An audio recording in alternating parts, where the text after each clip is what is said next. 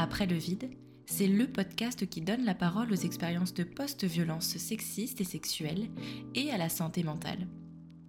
Je suis Romane, sophrologue spécialisée dans l'accompagnement des victimes de relations abusives, et je te donne la parole sur le podcast. Hello à toutes et à tous, j'espère que vous allez bien. Si c'est pas le cas, je vous envoie plein de douceur, plein de soutien, de compassion aussi. Euh, de mon côté, ça va. Je suis contente de vous retrouver aujourd'hui pour vous raconter mes pires expériences avec des psychologues. Et non, c'est pas un titre putaclic malheureusement.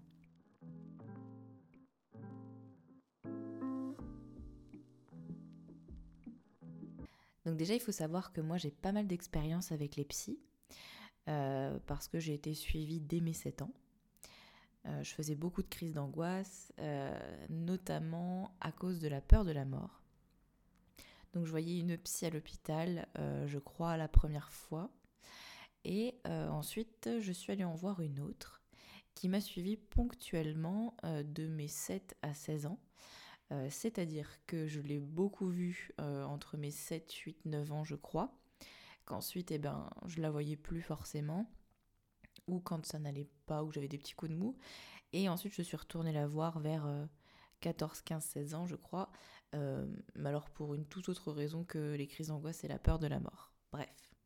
Donc quand j'ai réalisé que mon ex m'avait violée, j'ai tout de suite, moi, eu le besoin euh, de me faire accompagner par une psy.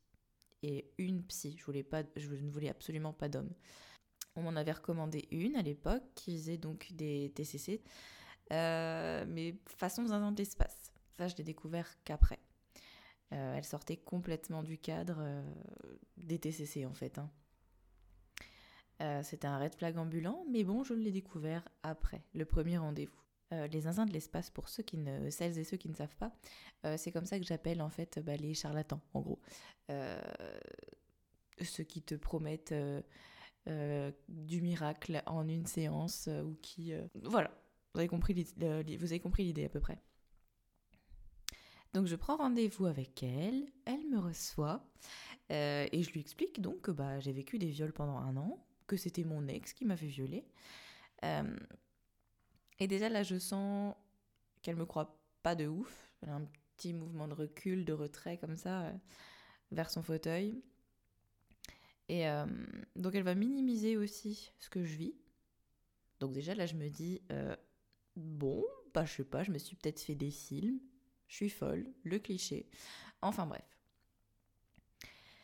Elle poursuit l'anamnèse et elle me demande si j'ai des phobies. Alors, je lui dis que j'ai peur de la mort, j'ai toujours eu cette peur, aujourd'hui ça va beaucoup mieux. Euh, mais à l'époque, j'ai encore peur de la mort. Et euh, par contre, j'ai une autre phobie particulière. Euh, je suis scolophobe. C'est-à-dire que j'ai une peur monstre des requins. alors, pas les petits requins, hein, on s'entend, et encore quoique, hein, euh, pas les petits requins, mais euh, les requins blancs. Pour vous faire une idée, euh, c'est-à-dire que quand je suis sous la douche et que je ferme les yeux sous l'eau, je peux avoir des pensées intrusives de requins grande gueule ouverte avec leurs énormes mâchoires et leurs dents. Et c'est foutu, je panique de ouf. genre, bah, typiquement, je peux plus aller me baigner dans la mer. Et euh, même la piscine, c'est un effort surhumain pour moi. En fait, dès que j'ai les yeux fermés sous l'eau, c'est foutu. Euh, et donc, euh, là, la nana me dit qu'il faut absolument traiter cette phobie.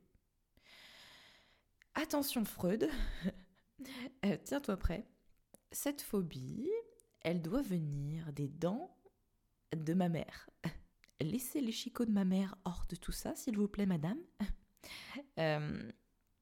Donc son analyse, c'est ma mère m'a trop étouffée quand j'étais petite. Euh, et encore maintenant, elle m'étouffe. Enfin, à l'époque, elle m'étouffait encore. Et, et, euh, euh, bah, du coup, c'est à cause de ma mère, pour cette dame, que je suis allée dans la gueule du monstre, mon ex.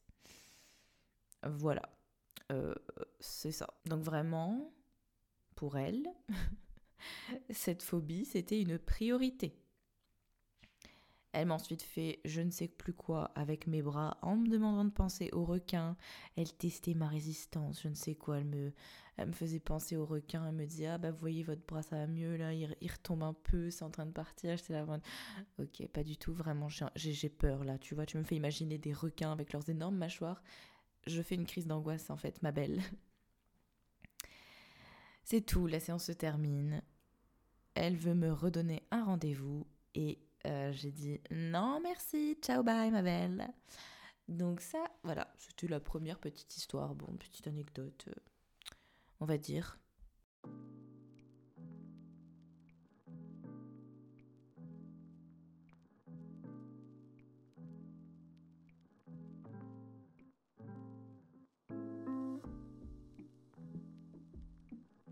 Après celle-ci, j'ai été suivie 6-7 mois par une psychologue à Nancy parce que j'habitais là-bas. Euh, bon, alors là, je suis un peu mitigée parce que c'est vrai qu'elle m'a aidée sur, euh, sur pas mal de sujets quand même.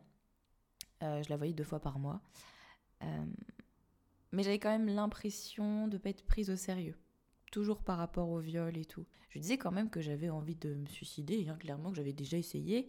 et elle s'est jamais plus inquiétée que ça ni même par rapport à mes comportements à risque, elle les a jamais trop relevés, elle m'a jamais dit que c'était un problème et que je pouvais vraiment me mettre en danger.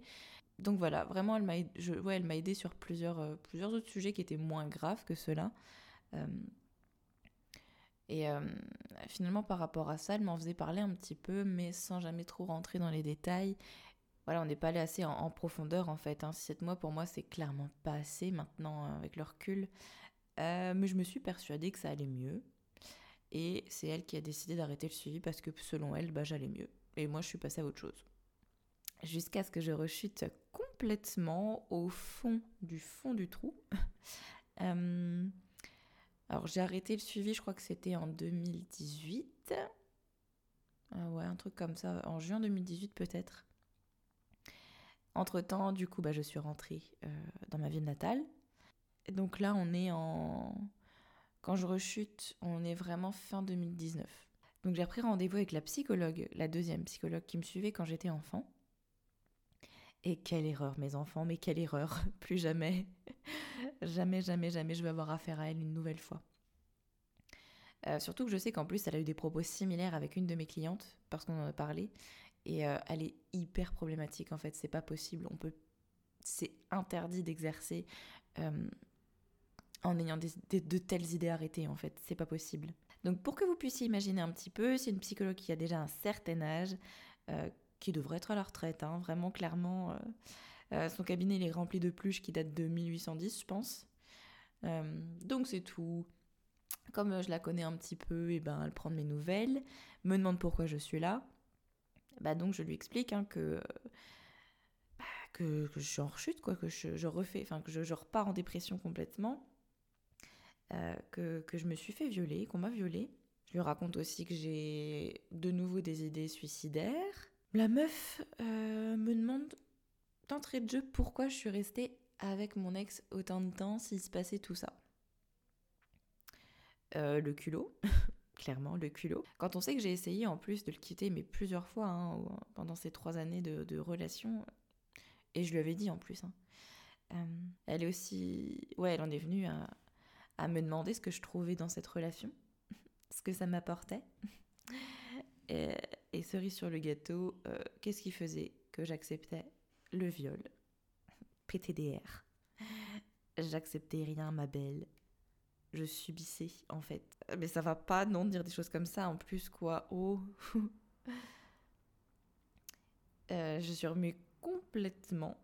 Vraiment, euh, je me dis que c'est ma faute peut-être que j'ai cherché ce qui m'était arrivé. On est en 2020 hein, quand même à ce moment-là, quand je la revois. Euh, parce que je rechute en 2019, comme je vous disais tout à l'heure. Je rechute en 2019 et je consulte en 2020.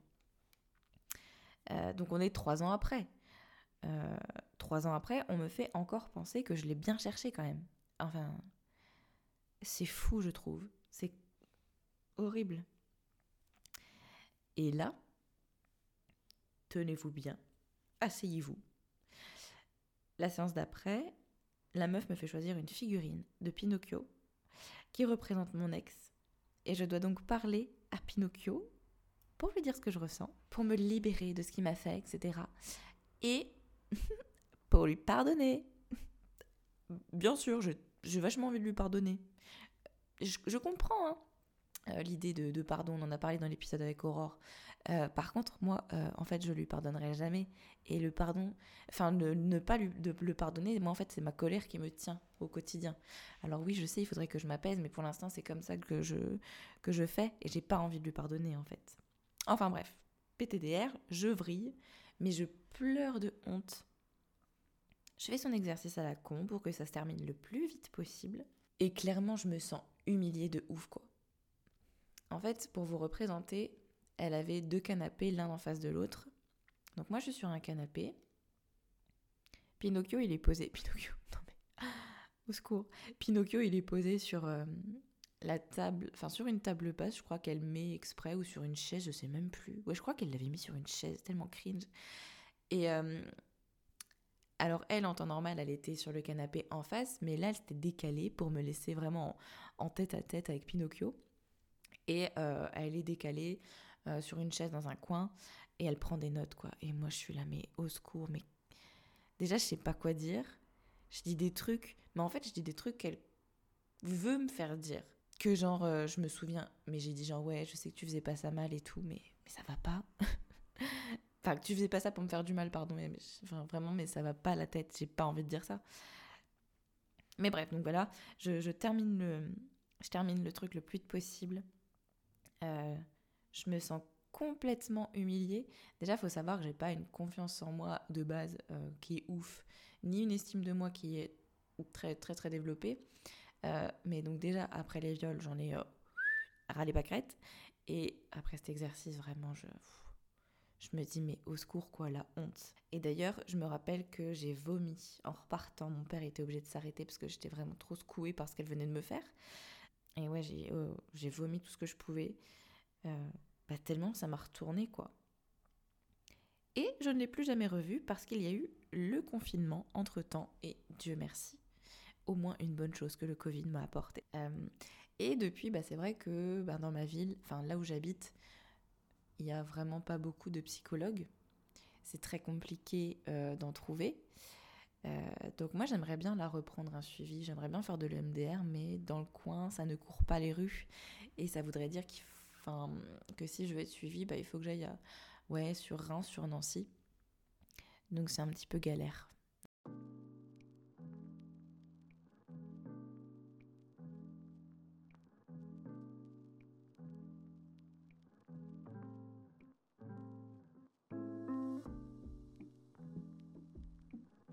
Tout ça pour vous dire, faites attention à qui vous allez voir. Si la personne en face de vous ne vous convient pas, qu'elle minimise les faits, qu'elle vous méprise, euh, que vous ne vous, sentez pas du tout en sécurité avec elle, eh ben fuyez.